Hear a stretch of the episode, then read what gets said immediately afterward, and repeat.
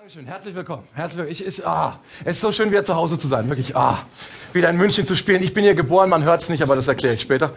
Und äh, es ist einfach zu Hause sein. Ich war jetzt die letzten Wochen tatsächlich in, in Norddeutschland sehr, sehr lange unterwegs. Und also die Menschen da oben sind schon anders. Jetzt nicht wertend gemeint oder sowas, sondern einfach nur von der Mentalität her. Ich, ich werde morgens geweckt in so einem Hotel in der Nähe von Walsrode. Es war so halb neun. Zimmerservice. Nee!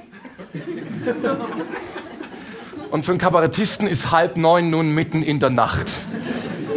Habe mir gedacht, naja, sag's mal nix, hab nur so zurückgegrunzt. Mm.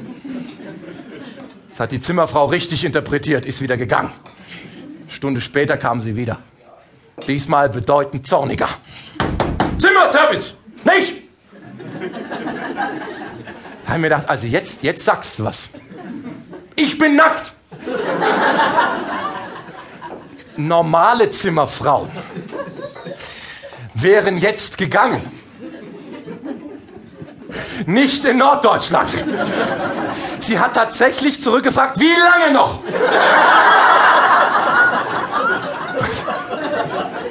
Da ist mir nichts mehr drauf eingefallen, das sage ich. Sie merken übrigens, wir fangen nicht sofort an, gell? Ich bin niemand, der rauskommt und gleich erstmal so die erste Pointe erzählt.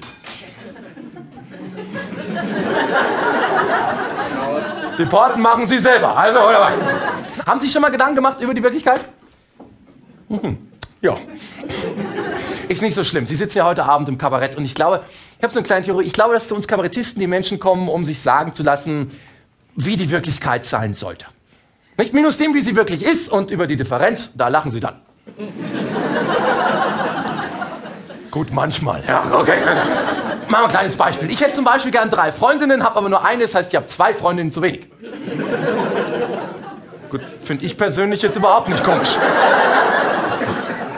Okay, man hat mich gewarnt. Okay, Leute, machen wir ein einfaches Beispiel. Weiß ich, wir haben etwa 5 Millionen Arbeitslose. Ich weiß nicht, ob Sie das überhaupt noch so auf dem Schirm haben. Können Sie sich das überhaupt noch vorstellen?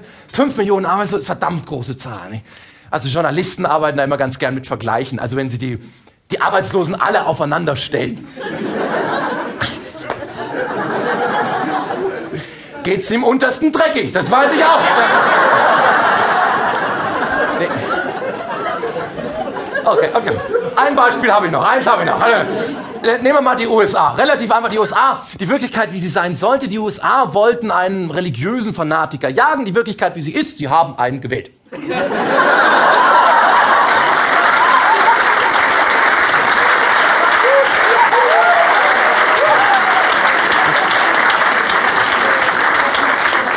Ja, das, das kann uns nicht passieren. Ne? Das ist, glaube ich, so wirklich das Einzige, was man Angela Merkel nicht vorwerfen kann. Dass sie religiös fanatisch ist. Ominös apathisch, ja. Weiß ich, haben Sie sie gesehen, so in der letzten Zeit, immer so mit so, einer, so, einer, so einem Pokerface. Ja, man, aber man hat das Gefühl, darunter steckt sehr viel Angst. Ich, so, oh, ich denke mir, oh, vor wem hat sie denn jetzt immer noch Angst? Immer noch vor Meuchelmördern? Aus der eigenen Partei? Gut, könnte sein. Weiß nicht, ob Sie es gelesen haben. Über zwei Drittel der Union haben sich ja hinter Angela Merkel gestellt.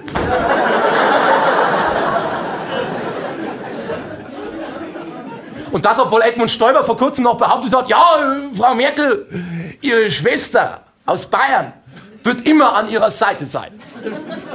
So was ähnliches soll Westerwelle ja auch mal gesagt haben. Aber was der Stoiber damit gemeint hat, die CSU wird Angela Merkel jetzt nicht mehr von der Seite weichen.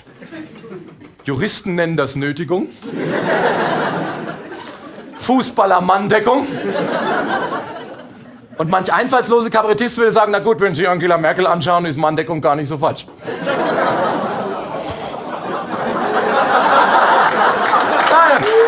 Ja.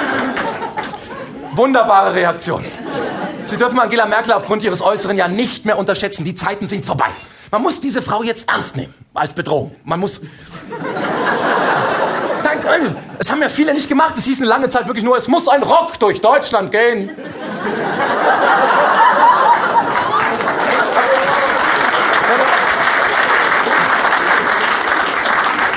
Aber es wollte niemand drunter schauen, ja? Weil da, da, kurz vor der Wahl, okay, da haben sie dann, uh, ja, ein, ein Journalist hat zum Beispiel kurz entdeckt, der hat gesagt, oh, das wäre eine Mischung die, aus Maggie Thatcher und Ronald Reagan.